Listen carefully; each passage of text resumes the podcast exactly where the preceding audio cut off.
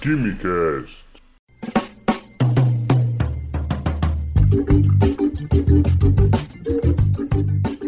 Alô, gênios, apreciadores de Química e Ciências do meu Brasil, senhoras e senhores, sejam bem-vindos e bem-vindas a mais um Quimicast. Eu sou o Vinícius, químico, e o mal está para a química, assim como a dúzia está para a feirinha ou para o mercado. Bom, hoje eu vou falar sobre o MOL, uma das sete unidades básicas do Sistema Internacional de Unidades, um tema bem simples, mas com alguns detalhes bem interessantes, algumas observações e uma atualização da definição que ocorreu há poucos anos atrás e que a gente tem mostrado então com isso que a ciência está sempre em constante movimento em busca de melhorias e de esclarecimentos, certo? Então não sai daí.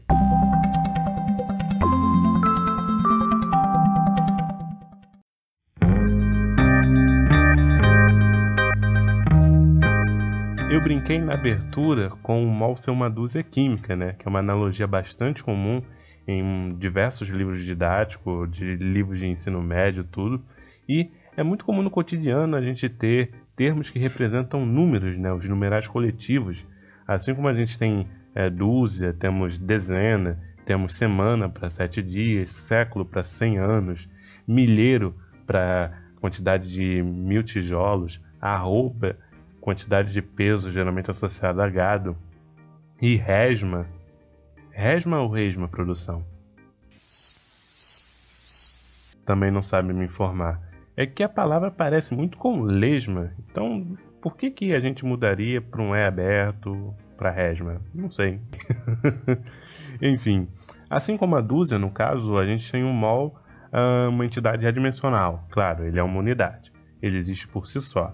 Uh, um número ele precisa de ter uma unidade para ter um significado, e a unidade também precisa de uma medida para também ter um significado. Então, uma coisa depende da outra. Se eu tenho uma dúzia de ovos ou bananas, eu tenho na verdade 12 ovos ou 12 bananas, tá? Se eu tenho um mol de partículas, eu tenho na verdade 6,022 vezes 10 a 23 partículas, ou melhor dizendo, 602 sextilhões de partículas. É muita partícula. Daqui a pouco eu vou falar um pouquinho como surgiu esse número e algumas curiosidades uh, da escala de grandeza, do quão grande esse número é.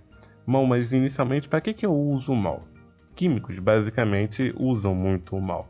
É, essencialmente, a gente utiliza o mal para quantidade de substâncias, quantidade de entidades elementares, átomos, moléculas, íons, elétrons e tantas outras.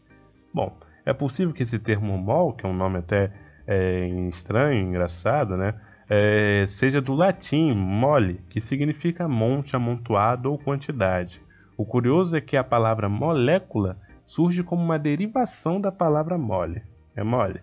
Uma das primeiras palavras que vem na cabeça quando a gente fala de química é molécula. E essa palavra é uma palavra derivada. Enfim, né? O sufixo cula, né, de molécula, dá uma ideia de pequeno, diminuto.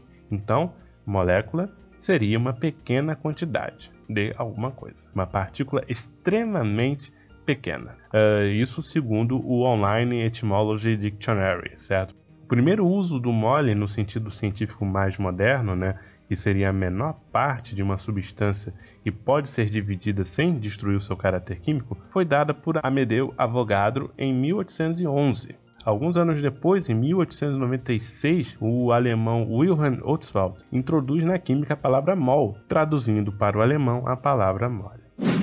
Eu comentei da equivalência entre 1 mol e 6,022 vezes 10 a 23 entidades, partículas, o que seja. Bom, esse número ele é chamado de constante de Avogadro, em homenagem a Amedeo Avogadro, cientista químico italiano que lançou as ideias básicas que permitiram com que fosse determinada essa constante no início do século XX, utilizando técnicas modernas na época que permitiram determinar o seu valor numérico.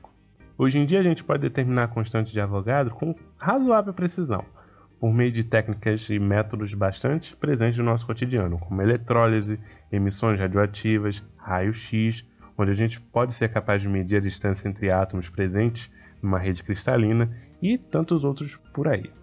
É bom que se diga que, de todos os métodos e técnicas utilizadas, elas dão resultados concordantes, então indica uma grande robustez desse resultado. A parte divertida agora é tentar trazer para vocês o quão grande é esse valor da constante de Avogadro. Esses dados, já vou aqui me ressaltando de responsabilidade, são tirados de livros. Então, se alguém tiver a pachorra de parar o seu dia para fazer a conta e ver que tem algum erro, não me questione, tá bem? Recado dado. A primeira aproximação, se ele foi pesado, né? Enfim, mas é, gente, não sei. Só às vezes quer, enganou-se, ele errou a conta. Calma, gente, calma. Todo mundo é, todo mundo é humano. Mas no caso, eu só estou transcrevendo e eu não tive a tranquilidade de parar para fazer essa conta, tá? Vocês vão perceber por quê. A primeira é, ideia é: se fosse possível espalhar 6,022 vezes 10 a 23 bolas de gude por toda a superfície da Terra, daria para produzir uma camada de bolinhas de gude de 5 km de espessura. Você vai proteger toda a Terra com bolinhas de gude, vai fazer camadas e mais camadas, protegendo toda a Terra e conseguir né, uma espessura de 5 km de proteção né? Coisa pra caramba, né? Segunda, se fosse possível contar uma por uma molécula presente em um mol de uma substância numa velocidade de uma molécula por segundo, isso iria demorar nada mais, nada menos que 190 trilhões de quê? Segundos? Não, de séculos. Tá? Quem teve a pachorra de fazer essa conta? Essa daqui é maravilhosa. Se pegarmos um molde de folhas de papel de 0,1 milímetro de espessura e empilharmos, formaríamos uma pilha de 6 vezes 10 a 19 metros. Esse comprimento é equivalente a quase 80 bilhões de viagens ida e volta para a Lua.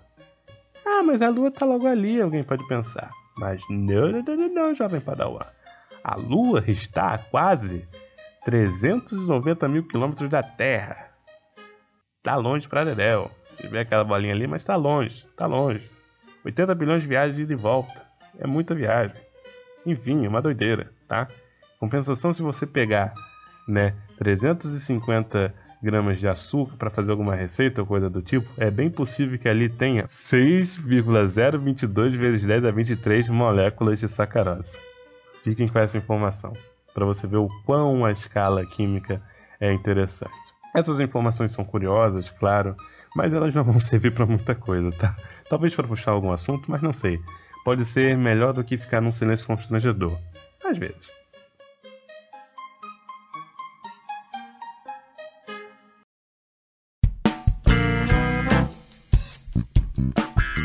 Recentemente tivemos uma atualização do conceito de mol. Anteriormente, um mol era a quantidade de uma substância contida em um equivalente a 12 gramas de carbono 12, isótopo de carbono 12. Era um pouco confuso de entender, eu confesso. Nunca entendi muito bem na escola. E ainda bem que essa, que essa definição mudou. Porque aí, né, a outra definição é bem mais tranquila. Em novembro de 2018, uh, eh, a gente teve outras reuniões e o PAC, pessoas responsáveis por essas definições, por esses regulamentos, se reuniram, certo? Na verdade, já tinha algum desejo dessa mudança antes e reuniões elaboradas, mas em 2018 foi batido o martelo e isso entrou em vigor a partir de 20 de maio de 2019, né? Entrou em vigor a nova definição do MOL, que diz o seguinte, abre aspas, MOL, de símbolo MOL, é a unidade do Sistema Internacional da quantidade de substância um mol contém exatamente 6,022 140 76 vezes 10 a 23 entidades elementares. Este número é o valor numérico fixado para a constante de Avogadro, Na, quando expresso em mol a menos 1, e é chamado de número de Avogadro. Fecha aspas. Ah, importante. O símbolo da unidade, mol, é mol, tá? Assim como metro é M e candela é CD. Mas no Brasil, o nome da unidade também é mol, como já ficou nítido, né? Então, o que, que acontece? Para escrever por extenso, o mol vai para o plural. Se você escreve dois mols por extensos, D-O-I-S, mols, de uma substância, nós temos que escrever o S no final, dois mols. Mas se a gente escreve um numeral no final de uma questão, por exemplo, não devemos usar o plural. Fica apenas dois mol, o 2 e o mol tá? É esquisito, mas pensa. A gente escreve por extenso 2 metros direitinho no plural. Mas quando usamos os números, fica 2m e não 2ms, certo? Então, é um detalhe para deixar claro, é uma confusão que eu lembro até hoje o professor falando que mol não tinha plural, mas aí aparecia alguns momentos o mol como plural.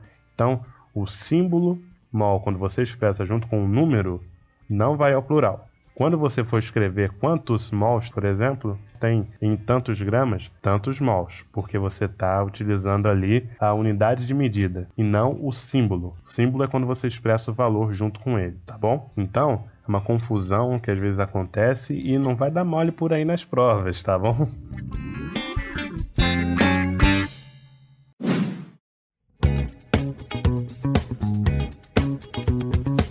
Leitura de mensagens aqui, certo? Que a gente costuma receber e a gente costuma aqui ressaltar é, aquelas questões de dúvidas caneladas. Acontece, as pessoas mandam mensagens, é raro, mas aconteceu dessa vez e foi a minha amiga Isabel Seige do Bela Química que veio falar comigo na DM sobre o Quimicast anterior, o Quimicast sobre o Arrhenius, tá? E ela lançou a pulga. Vinícius, estava pensando aqui, você explicou a ionização como uma reação. Aí vem uma pulga, que eu quero transferir de trás para minha orelha para a sua. Na ionização você altera as substâncias? Ou seria classificado como uma reação porque estamos estabelecendo um equilíbrio? Para uma primeira apresentação e para evitar confusão entre os estudantes que estão aprendendo química, eu não chamo de reação, porque afinal de contas, continuamos com as mesmas substâncias mas no nível superior eu não lembro de ser feita a distinção entre ionização, dissociação ou chamar de reação.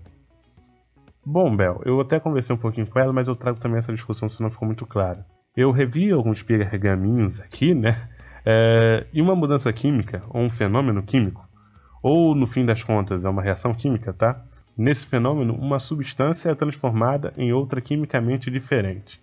Como assim quimicamente diferente, tá?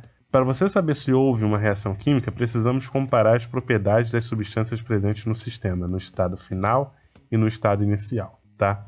Essas são as condições. Você pode observar uma precipitação, uma mudança de cor, um aquecimento, tudo isso são mudanças de propriedades do sistema dos estados final e inicial que são observáveis numa reação química, tá? E há ainda um outro fator.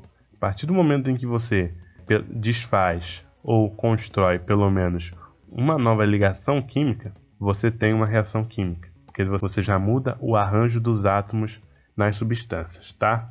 Mas o que, que acontece no caso da ionização? Você tem cloreto de hidrogênio, H e Cl em água. O que, que acontece? Quando você tem HCl em água, você tem tanto uma mudança de espécies, certo? Já que você vai formar H+, e Cl-. Inicialmente você tem um composto molecular cloreto de hidrogênio. Depois você vai formar dois íons, certo? A água entra no meio e o cloreto mete o pé com o elétron e o coitado do hidrogênio fica a ver navios, fica sem o seu elétron, que estava sendo compartilhado tão bonitinho numa religação covalente, tá? e você também tem mudança de propriedades. Você tem agora uma solução um gás, cloreto de hidrogênio, que não era condutor de eletricidade, agora você passa a ter H+, e cloreto no meio. H+, se você quiser considerar próton hidratado, H3O+, também, tá? Mas para não ficar confuso para outro pessoal de ensino médio, H+ você vai ter H+, e cloreto em meio aquoso conduzindo eletricidade. Então você tem uma mudança dessa propriedade. Quando dissolvemos a NaCl em água, cloreto de sódio, né, você deixa de ter um sólido isolante e passa a ter uma solução condutora. Você muda também propriedades. A mudança de espécie ela não fica muito clara, porque você vai ter espécie positiva e negativa num retículo cristalino e depois você vai ter espécie positiva e negativa dispersa em água solvatada. Então, eu até comentei que isso valia um podcast sobre reações químicas, sobre processos físicos e processos químicos, tá? Então, talvez a gente aprofunde melhor isso num outro podcast, mas a ideia basicamente é essa. O que é uma reação química e do que a gente pode considerar dissociação iônica e ionização, tá bom? E para mais episódios do Quimicast é só acompanhar o site ou seu player de músicas e podcasts favorito. Acompanhe nas redes sociais para saber sempre que sair um episódio novo e a gente está divulgando por lá. Dúvidas, algo a acrescentar, caneladas, sugestões de temas, é só entrar em contato nas redes sociais ou por e-mail. Um grande abraço a todos e até a próxima!